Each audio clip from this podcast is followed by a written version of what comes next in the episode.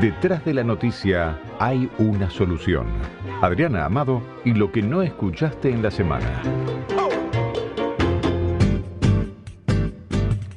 Vamos a hablar de los memes. ¿Ustedes recibieron memes en lo que va del día? Sí. No hay un día. Perdón, vine sin mi teléfono, estoy desesperada. Estoy no desesperada. hay un día que no recibamos un meme con algo gracioso y no necesariamente tenés que estar en las redes sociales porque hoy los memes se comparten por mensajería Claro. en donde es una interpretación generalmente irónica, jocosa de una situación de la vida. Esto en situaciones dramáticas se vuelve como más urgente. ¿Sabes cuál fue la actividad que más hizo la gente en el mundo durante la pandemia? Memes. Compartir memes y ¿Sí? videos graciosos. Esa fue una de las actividades casi tan intensa como la de ver eh, series y películas en la televisión. Cuando Catártica, totalmente. Cuando estábamos en cuarentenadas compartíamos memes. ¿Se acuerdan cuál fue el meme del 2020? Era una imagen vieja que estaba por ahí por internet. Era una imagen de 2015 que levantó la BBC en el 2017 explicando esta costumbre que tenían en Ghana de llevar con, con una danza la gente a su entierro. Alguien lo recuperó y lo convirtió en el meme de la Meme- pandemia. Meme no es solo una foto, puede ser también un video. ¿Qué es un meme? Eso, meme es una condensación de algo. Esto, la palabra meme apareció en 1976 en un libro que se publicó en, en Oxford. Así como un gen es la transmisión genómica de las personas, el meme es la transmisión cultural. Es como la mínima unidad de transmisión cultural. A partir de ahí se empezó a asociar a esto que son imágenes, son videos, son estas condensaciones en donde incluso una misma noticia eh, contextualizada de otra manera Claro. se convierte en algo diferente. Es además la insolencia de la gente frente al poder, porque no sé si notaron que sale la noticia y automáticamente, incluso antes de que termine el discurso presidencial, Sí. ya aparece la circulación del meme. Hubo mucho meme con el presidente y las placas, ¿recuerdan? Bueno, ya Bueno, fueron sí. un- las placas en algún ca- en algún punto fueron eh, por momentos un meme en sí mismo, digamos, Y, eh, un meme no forzado. La- Las fotos del presidente en estas reuniones que hace ahora de timbreo, digo, me parece que eh, yo he visto al menos no, no menos de 50 y todas me causaron gracia. Y, son todas, y son todas muy graciosas. Esto por eso les contaba lo de la pandemia, porque se vuelven en una válvula de escape. Sí, claro. Al poder lo pone loco, porque mientras para la sociedad el meme es una especie de antidepresivo de venta libre que ante el absurdo de las noticias te permite reírte un poco, para el político lo desespera. ¿Por qué? Porque se relaciona lo que eh, habíamos hablado, el meme es impersonal, es por definición anónimo. Ahora hay algunas cuentas con nombre y apellido que simulan memes, pero la verdad, el meme realmente genuino es ese que empieza a circular y que nadie sabe quién lo creó. Ese anonimato que es justamente lo que le permite al, al meme ir más lejos que lo que puede decir una persona con nombre y apellido y ser mucho más, más eh, devastador en su análisis de la realidad, es lo que desespera al poder.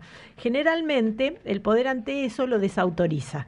¿no? Eh, de, de hecho, eh, se suele eh, señalar como, como, como un troll o como una persona, eh, em, digamos, hostil o- o incorrecta, ¿no? O las cuentas que muchas veces hay muchas cuentas en las redes sociales anónimas que justamente se encargan de, compartir esta mirada irónica de la realidad y que si fuera con nombre y apellido seguramente tendría muchas más represalias. Hay, hay gente que debería dejar su trabajo, por ejemplo, si se diera a conocer.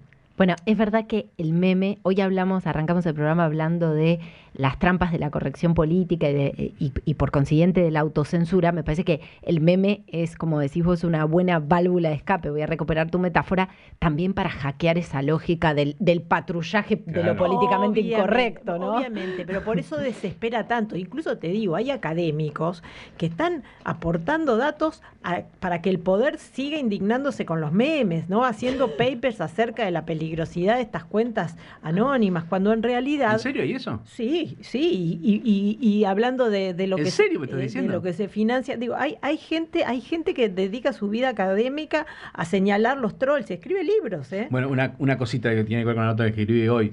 El, eh, una de las cosas que pasó con, con la directora de Migraciones es que eh, cuando se, se armó todo el, el problema de, bueno, de qué eh, autorización tenía ella para ir so- por sobre la Constitución, un tuitero anónimo puso una foto de, de la funcionaria, que siempre está muy bronceada, diciendo tuvo que, ah, que no conseguía trabajo en el, en el Silver Solarium de Temperley, como un chiste. Y el ministro del Interior se lo tomó en serio.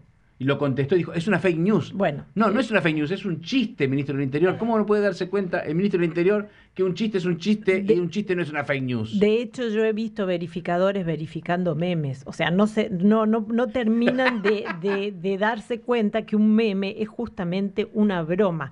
Y una broma no puede ser eh, ve- ve- verificada. Eh, decía un bonapartista. Vamos a morir de literalidad, Bueno, ¿no? ese es el no, porque no es una enfermedad. Ese es el problema. De- decía, miren, el, el- el- el- un, un bonapartista, estoy hablando de hace muchos siglos, que se llamaba Decía, hay algo más horrible que la mentira. La verdad. Entonces, el problema Claro. del meme es que muchas Claro. veces llega mucho más profundo con una broma o con una parodia o con una forma irónica que lo que puede llegar una noticia. Entonces, Claro, si está, si está en meme, bueno, eso, eso dicen en el gobierno, en este gobierno.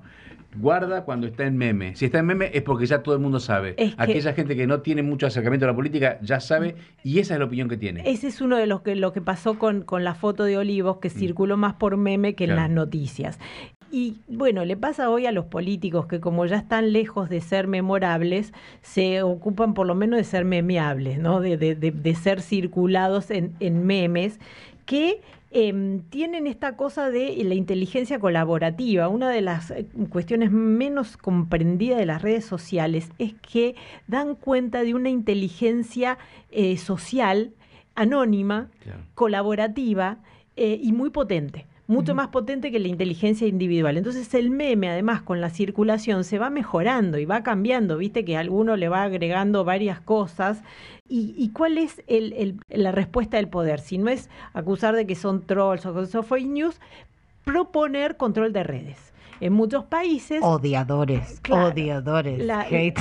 O, y o dice, no, tenemos que hacer una ley, y de hecho yo lo he escuchado a muchos legisladores y a mucha gente que, que, que dirige ciertas instituciones del Estado diciendo, no, hay que controlar las redes porque hay mucha agresividad, porque hay... Claro, en, en una eh, circulación, en una imagen, en un video anónimo, no, no podés ir en contra de nadie. Es Claro. una especie del, del Fuente Ovejuna. ¿Quién ha matado al el comendador? Fuente Ovejuna, señor, porque es esta, este anonimato que va contra una persona. Por eso cuando se hacían las marchas el año pasado, que surgían espontáneamente de las redes, el gobierno tenía mucho interés en decir, son marchas organizadas por la oposición. Claro. Eh, Era más fácil echarle la culpa a un partido político que está en contra Es- tuyo eh, que decir, mira, fue un montón de gente que dijo basta. Exactamente. De ahí que em, lo- la- el desafío, el, el meme, más que ser un mensaje que genera el odio, que genera la crítica, el meme es un termómetro social. Si vos en vez de verlo como algo que va a convencer a, ¿no? y perseguir al que lo difunde porque vos estás eh, denostando a alguna persona, lo entendés como una especie de encuesta a Twitter abierto de cuál es el humor social, ¿no? Primero nos indignaríamos menos. ¿Por qué? Porque muchas veces uno está, se enoja porque tal persona o tal noticia dice tal cosa, pero si ves el meme decís, quédate tranquila, no se lo creyó nadie, nos estamos riendo todo Claro. de esta declaración. No pasa nada. Yo les, les cuento la contracara del meme ese que es, una, es un meme en sí mismo, ¿no? La foto de- del presidente hoy sentado en el conurbano con gente tomando nota como si estuviera pidiendo empanadas. eh, es un meme en sí mismo. Pero hace unos años, eh, uno de los memes más circulados de Angela Merkel la mostraba ella con los brazos apoyados en una mesa, rodeada de los otros seis líderes del G7, Y Trump. Trump sentado con los Hermoso. bracitos cruzados.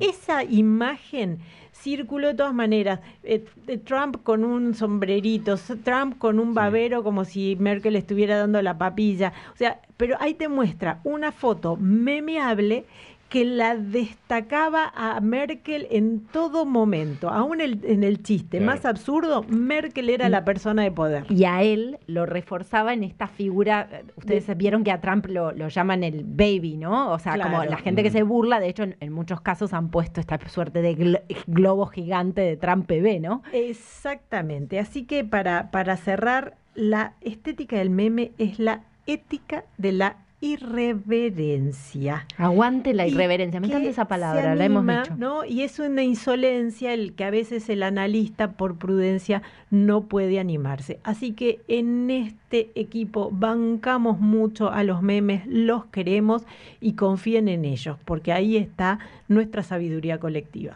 Sí, absolutamente. Y él, hay algo a lo que le temen, de hecho lo pueden ver con los dictadorzuelos que tenemos cerca en nuestra región. Si hay algo a lo que le tienen terror es al humor, a los humoristas. exactamente. Y, Y- le y- tienen te- terror porque justamente la lógica, además de la política autoritaria, es la lógica de la solemnidad. Por sobre todas las cosas son solemnes, hablan, No. hablan en grande, ¿viste? Hablan en el ta, ta, ta, bueno, y con no esos solamente términos lo- pesadotes. no solamente los dictadorzuelos, tienen Claro. un séquito de Sí, intelectuales claro. que carecen de humor, que no entienden todas estas cosas y que viven publicando eh, libros en contra de la irreverencia social, que es uno de los signos de salud de estos Ay, tiempos. estaremos en esas páginas. Miedo. Bueno, a ver, tandita muy cortita antes de cerrar este tres hemisferios de hoy. Quédate.